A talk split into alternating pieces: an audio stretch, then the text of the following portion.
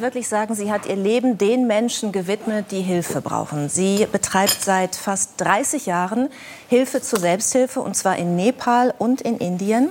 Sie war schon zu Gast bei 3 nach 9, aber heute hat sie ihren Sohn mitgebracht, der bei dieser Arbeit viele, viele Jahre an ihrer Seite war und auch immer noch ist. Wir freuen uns sehr über den Besuch von Stella und Om Cosmo Detjen.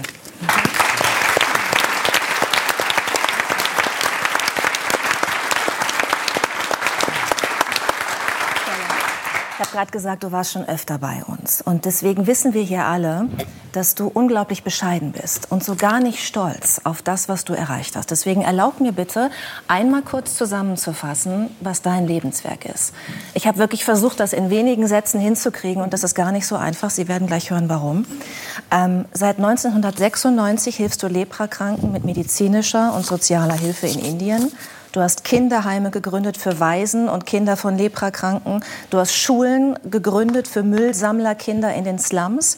Auch in Nepal bist du aktiv. Du hast Schulen gegründet, sanitäre Anlagen gebaut, hast Licht, vernünftige Öfen in die Hütten gebracht, Geburtshäuser gegründet, eine Mutter-Kind-Klinik, eine Kardiologie. Du veranstaltest Health Camps und wir haben mal so ein bisschen zusammengezählt.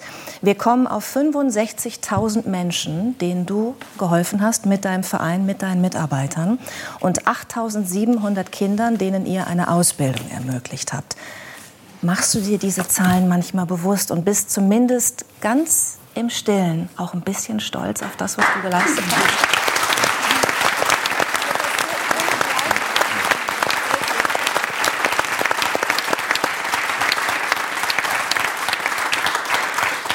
Also ich bin sehr stolz auf mein Team. Ich habe in Nepal das große Glück, Menschen an meiner Seite zu haben, die das genauso wollen wie ich und die das immer nach vorne bringen. Ähm, und ich bin dankbar, dass wir das tun dürfen. Denn wirklich, wir haben so viele Leben verändert. Und ähm, das beste Beispiel sind immer unsere Einzelschicksale. Wenn wir einzelne Menschen treffen, die schlimme Verbrennungen hatten oder Behinderungen erfahren, gerade im Hochgebirge, da gibt es keine Ärzte, die ihnen helfen können. Und auf diese Geschichten bin ich dann stolz, nämlich auf die, die sich freigekämpft haben, die es geschafft haben, ihr schweres Schicksal zu besiegen und äh, selbstbestimmt zu leben. Ja. Fragst du dich manchmal, wie dein Leben verlaufen wäre, wenn du nach dem Abitur nicht diese eine Backpacker-Reise nach Indien gemacht hättest, nicht gesehen hättest, wie sehr die Leprakranken leiden, wie ausgestoßen sie sind in diesem grausamen Kastensystem und dich nicht entschieden hättest, deinen Studienplatz ja schon sicher war, Fotografie in Italien, tolles Leben hätte dich da genau. erwartet, das einfach mal sausen zu lassen, um diesen Weg der Hilfe zu gehen? Also ich schätze, ich wäre in Italien geblieben. Also da gibt es schon immer noch so ein, ein, ein, Stück im Herzen, das sehr ich muss sagen, Ich freue mich, dass Sie das sagen, aber ich wäre es nicht. also, aber ich bin kein Mensch, der, der sagt, was wäre, wenn, weil ähm, mein Leben ist dafür doch zu krass. Weil wenn ich mich dann da so in Watte packen würde und sagen würde, ach, es wäre schön, in Deutschland ein Haus zu haben oder hier bequem zu leben, dann würde ich vielleicht die Dinge nicht mehr aushalten. Mhm. Deshalb Vollgas voraus. Ja. Und zu diesem krassen Leben gehört ja auch, dass ihr in einer Erdbebenregion auch euer Leben verbringt. Also wir hatten ja gerade erst wieder ein großes Erdbeben in der Region. Da warst du schon in Deutschland, gerade auf Deutschland besucht. Du warst auch in Sicherheit, sage ich jetzt mal hier. Aber Cosmo, um jetzt mal zu dir zu kommen, du hast viele Erdbeben erlebt in deiner Kindheit und in deiner Jugend. Mhm. Wie, wie, wie war das für dich? Also ähm, ich habe eher kleinere äh, Erdbeben miterlebt und es war aber auch immer eine Sache, die im Hinterkopf äh, stand. Ich hatte in der Schule äh, Erdbebentraining, was macht man, wenn es bummelt und das heißt, ähm, ich bin dann auch zur Schule mit einer Trillerpfeife gegangen. Denn wenn es vielleicht dann doch passiert, dass man dann äh, mich auch vielleicht finden kann. Genau. Wenn du verschüttet wirst, mhm. genau. Trümmern ja, tatsächlich. Ja. Denn äh, in Nepal ist es so, man wartet theoretisch. Äh, es passiert ein größeres Erdbeben jede 70 Jahre. Und das war schon ähm, seit mehreren Jahren schon fällig. Das heißt, wir hatten theoretisch darauf gewartet. Und wie bereitet man sich auf sowas vor? Kann man gar nicht. Also ich hatte immer Motorradhelme neben dem Bett, dass wenn es rappelt, ja, dass wir uns die schnell aufsetzen können. Die meisten Menschen werden ja erschlagen von Dingen, die von oben kommen. Und ähm, da gab es auch eine Geschichte. Es gab einmal einen Moment, wo ähm, es auf einmal ganz dunkel wurde und äh, die, die Vögel äh, weggeflogen sind und die äh, ganzen Hunde gebellt haben. Und da hat man gedacht, okay, jetzt passiert's. Weil die das, Tiere das oft ankündigen. Genau, genau, genau die äh, merken das, äh, bevor, bevor wir es merken. Das heißt, wir sind dann sofort runtergerannt, haben unsere Helme angezogen und am Ende war es nur Hagel. Also genau. wir standen vor der Haustür, die Nachbarn, die haben sich totgelacht. Und wir so, naja, immerhin, wir haben es mal getestet. genau. genau. Hattest du jemals überlegt, als du wusstest, du warst ja schon im, du warst ja schon in Indien und hast schon Hilfe geleistet und dann warst du schwanger. Hast du jemals überlegt, dass du quasi deinem Kind zuliebe, Cosmo zuliebe, diese Region verlässt, auch dieses Elend verlässt, diese Gefahr verlässt, die alleine schon von der Umwelt ausgeht, um das Kind, ich sag mal, in Sicherheit in mhm. Deutschland aufzuziehen? Also das haben natürlich alle erwartet. Also als ich nach Deutschland mitteilte, damals gab es ja noch keine Handys oder so, also so ein Anruf war Gold wert. Ja, und ganz schnell gesagt habe, dass ich schwanger sei, hieß es natürlich, ja, wann kommst du dann? Und jetzt kommst du ja wieder zurück, Gott sei Dank. Und ähm, das konnte ich aber nicht. Ich habe den Leprakranken damals schon versprochen, dass ich äh, für ihre Heilung eintrete. Die Lepramedizin hat zwei Jahre gedauert. Ich war noch nicht durch. Und dann dachte ich mir, so sehr ich mich gefreut habe, ein Kind bekommen zu dürfen, dachte ich mir, irgendwie muss dieses Kind jetzt mit reinpassen. Also ich kann nicht so vielen Menschen diesen Teppich der Hoffnung wieder unter unterm Boden wegziehen. Ähm, ich probiere es mit Kind dort. Also ich habe lieber, ich bin lieber meinem Herzen gefolgt als den Zweifeln, die im Kopf entstehen können. Mhm. Und Gott sei Dank ist alles gut gegangen. Also ich muss sagen, ich bin meinem Sohn hochdankbar, dass er nicht in seiner Kindheit gesagt hat, lass uns gehen, ich möchte ein bequemes Leben, ich möchte Sicherheit, sondern dass er das mitgetragen hat. Also danke. Super.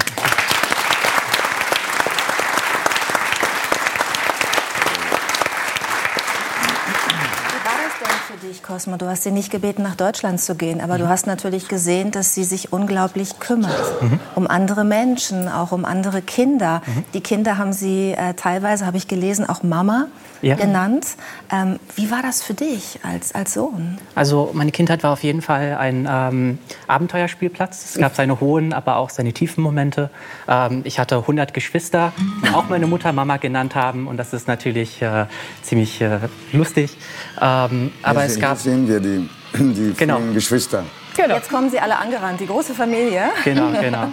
Oh Stürmen alle auf deine Mutter zu. Ja. Das ist jetzt in Nepal. Mhm. Genau.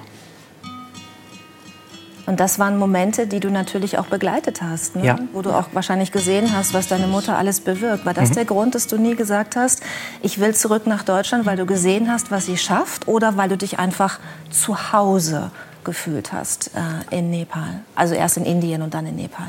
Also weil ich dort aufgewachsen bin, war das für mich normal. Ähm, das bedeutet, wenn ich mit Leprakranken umgeben war, waren das wie Onkel für mich. Die ähm, haben mit mir gebastelt, gespielt. Äh, es war was Positives. Und äh, das war auch eine Situation, äh, die sehr hoffnungsvoll war, weil diese Menschen ja auch äh, durch Back to Life ja neue Möglichkeiten bekamen. So heißt der Verein von Stella Detjen. Genau. genau. Und dadurch war das eigentlich was sehr Positives. Mhm. Ja. Und wie erinnerst du die Schulzeit? Ich, du warst auf einer englischsprachigen Schule. Das mhm. erklärt auch so ein bisschen deinen ganz, ganz leichten Akzent, den ja, du hast, wenn ja. du Deutsch sprichst. Äh, wie, wie ist Schule in Indien, in diesen Regionen, von denen wir hier sprechen? Mhm. Ähm, es fing äh, ziemlich äh, leicht an. Ich, in, ich bin zur, ähm, zu einer Schule gegangen, äh, zu einer indischen Schule gegangen, äh, die auch in Englisch war. Ähm, das hat aber dann nicht so ganz gepasst und dann sind wir ähm, bin ich dann zu einer englischen äh, Schule gegangen, wo ich dann auch mit internationalen ähm, Leuten mitsaß. Und dann hatte ich auch Klassenkameraden, die auch alle Englisch äh, sprechen wollen. Und so kam das dann, dass ich ähm, da durchkam. Genau. Ich könnte mir vorstellen, dass die Erziehungsmethoden doch äh, durchaus andere sind an indischen Schulen, oder im Vergleich zu, zu deutschen. Also ich habe gelesen, dass dort auch dann auch mal ich sag mal, das Lineal eingesetzt wurde mhm. oder ich will jetzt nicht von Prügelstrafen mhm. sprechen, weiß nicht, ob es so drastisch ist, weißt du besser wissen. Äh, mhm. Hast du das erlebt in der ähm, Zeit? In meiner ersten Schule, in der Grundschule, war das auch tatsächlich so, wenn man die Hausaufgaben nicht gemacht hat oder wenn man vielleicht ein bisschen frech war, hat man dann schon so ein Lineal auf die äh, Hände äh, geschlagen bekommen. Aber da war ich äh, nur kurz. Äh, es hat leider nicht gepasst, auch wegen diesem Standard, genau. Und dann bin ich zu einer Schule gegangen, wo das dann auch nicht mehr so war. Genau. Und Stella, wie, war das so ein Moment für dich als Mutter, Furchtbar. wo du kurz gezuckt hast, ob Natürlich. die Entscheidung richtig ist? Naja, also meinen anderen Kindern ging es ja genauso. Also insofern damals, ich rede ja von dem Indien von vor 20 Jahren, ja. Ich hoffe, dass es heute nicht mehr in den Schulen Usus ist. Und ähm, natürlich habe ich versucht, meine Kinder und mein eigenes Kind davor zu schützen. Wir haben so viele Schulen gewechselt, aber ähm, in Kathmandu war es dann anders. Also in Nepal war das dann Gott sei Dank überhaupt kein Thema mehr. Hat dann eine British Erziehung bekommen, die gut genau. war. genau. Und ähm, du hast dich dann ja entschieden, deinen Abschluss, ne, wenn ich richtig mhm. informiert bin, in Deutschland zu machen. Genau. War das für dich ein Kulturschock, nach Deutschland zu kommen? Auf jeden Fall. Ähm, es, war, es war für mich ähm, mich an Deutschland zu gewöhnen, war eine Sache, die immer noch weitergeht. Also ich habe mich immer noch nicht dran gewöhnt. Wie lange bist Was, du jetzt hier? Zehn Jahre? Ähm, ich bin seit der, Grundsch äh, seit der Hochschule hier. Seit der ah. Oberstufe? Seit der Oberstufe. Du bist jetzt 25. Da ist man wahnsinnig neugierig. Was, woran können Sie sich am schwersten gewöhnen?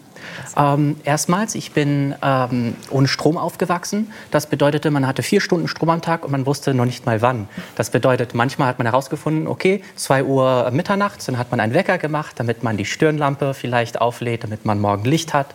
Und ich bin auch ohne fließendes ähm, Trinkwasser, Leitungswasser äh, aufgewachsen. Das bedeutete, wenn ich zum Beispiel von Asien zurück nach Deutschland komme, ähm, weil ich gerne Asien äh, bereise, ähm, nehme ich dann immer vorsichtshalber ein Glas trinkbares ähm, Mineralwasser zum Zähneputzen. Obwohl man das natürlich hier eigentlich total vom Hahn machen könnte.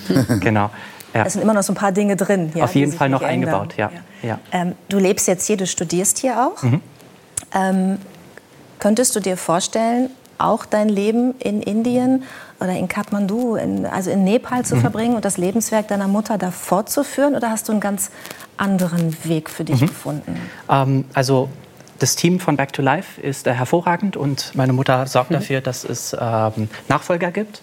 Das heißt, ich äh, werde meiner eigenen Talente äh, folgen und das ist in der Musik und in. Ähm, ich studiere jetzt äh, Audiodesign, mhm. Audiodesign-Student an der SOPA in Berlin. Ich, äh, unter Audiodesign kann man verstehen Musikproduktion, äh, Tontechnik, Klangkreation und der Programmierung von Musiksoftware. Das bedeutet, jetzt arbeite ich an Projekten, wo ich audiovisuelle Darstellungen kreiere. Das bedeutet, ich äh, finde eine Verbindung zwischen den Ton und zwischen einer Farbe oder einer Form und mache, dass das agiert und reagiert. Das heißt, mhm. also letztlich hat deine Mutter ja damals auch Fotografie studieren wollen, dass dieses künstlerische Gen ja offensichtlich auch weitergewandert ist. Ja. Natürlich wünscht man sich auch für die Projekte, auch wenn es im Verein natürlich auch tolle Nachfolger gibt und die das Projekt auch mit dir zusammen ja auch weitertreiben, dass du irgendwann vielleicht doch in ihre Fußstapfen trittst. Aber vielleicht magst du uns, Stella, noch ein bisschen was über die aktuellen Projekte erzählen, weil wir haben jetzt auch ganz viel gesprochen über die Anfänge, wo es ja vor allen Dingen um Leprakranke ging. Ähm, und ähm, jetzt kümmerst du dich ja letztlich um Infrastrukturmaßnahmen, um Krankenhäuser und ganz viel auch um, um Frauen. Genau. Also die ähm, Mutter-Kind-Situation ist in Nepal in den hohen Bergen sehr dramatisch. Ähm, es besteht dort eine alte Geisterfurcht, ähm, die besagt, dass die Frauen das Haus verlassen müssen, wenn sie bluten. Das bedeutet, sie wenn müssen sie ihre, ihre Kinder haben. im Wald oder im Kuhstall zur Welt bringen. Dieser Kuhstall ist furchtbar dreckig, also der wird vorher nicht aufgeräumt. Und ähm, dadurch sterben eben unheimlich viele Mütter, aber auch Babys während der Geburt. Eine der höchsten Müttersterblichkeitsraten weltweit. Und deshalb haben wir Geburtshäuser dort gebaut. In der letzten Sendung, ich habe es gerade mal nachgeschaut, hatten wir nur sieben. Jetzt sind schon 15 plus vier im Bau. Toll. Ähm,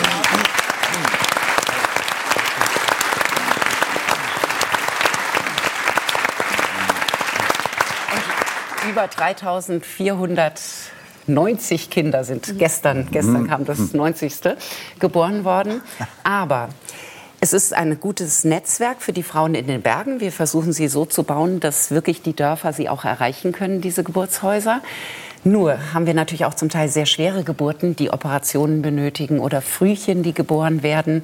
Und ähm, das können wir in den Bergen nicht leisten. Deshalb haben wir jetzt ein Krankenhaus gebaut, ein Mutter-Kind-Krankenhaus, ähm, das sozusagen die Krone dieser dieses Netzwerkes ist. Und wenn die Hebammen dann feststellen, es steht eine Risikogeburt an, dann wird die Frau in dieses Krankenhaus verbracht, das an der Eingangspforte zum Hochgebirge liegt. Und ähm, damit, denke ich mir, haben wir eine tiefe Spur hinterlassen, die eben diese ganze gesundheitliche Infrastruktur wirklich auf Dauer stärkt. Ich, ja.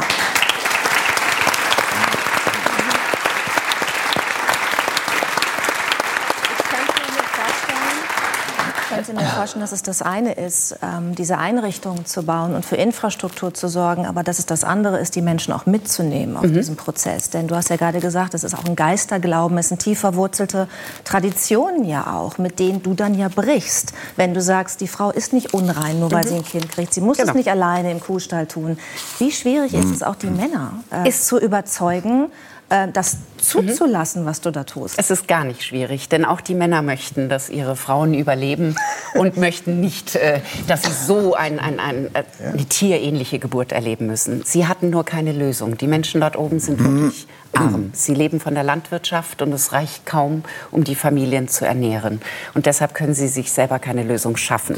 Aber ich habe vorher mit dem Schamanen gesprochen und natürlich auch mit den Männern, habe gesagt, wenn wir ein Geburtshaus bauten, würden sie erlauben, dass die Frauen das auch nutzen. Und dann hat der Schamane überlegt und hat gesagt, na ja, solange ich keine Götterfigur dort reinstelle, denn der Gott ist es, also der Berggott oder der Flussgott ist es, der sich erzürnt ähm, mhm. wegen des Blutes, dann wäre das okay. Und dann habe ich gesagt, das machen wir sowieso nicht, weil wir arbeiten nicht missionarisch oder politisch oder irgendwie religiös. Und deshalb ähm, war das erste Haus abgesegnet vom Schaman und ähm, funktioniert hervorragend. Die Männer holen wir immer rein, denn es geht ja auch um diese Tabuthemen. Periode, die Frauen dachten, nur sie bluten dort oben. Sie haben gesagt, was? Die Frauen in Kathmandu bekommen das auch? Mhm. Und die Frauen in Amerika? Und wir so, ja. Und ähm, das ist eben ganz vor. Menopause kennt dort niemand. Ja, das sind alles ähm, Dinge, die stellen wir an Schulen vor, durch kleine Theaterstücke, Radiobeiträge. Wir singen die ganzen Geschichten, damit eben, ja, es wahrgenommen wird. Und vielleicht kommt Jan Ulrich mal und fährt mit dem Fahrrad durch Nepal. Oder Max also es gibt so viele Möglichkeiten, das den Menschen darzustellen. Aber die Männer sind ganz wichtig an Bord zu holen. So, ja.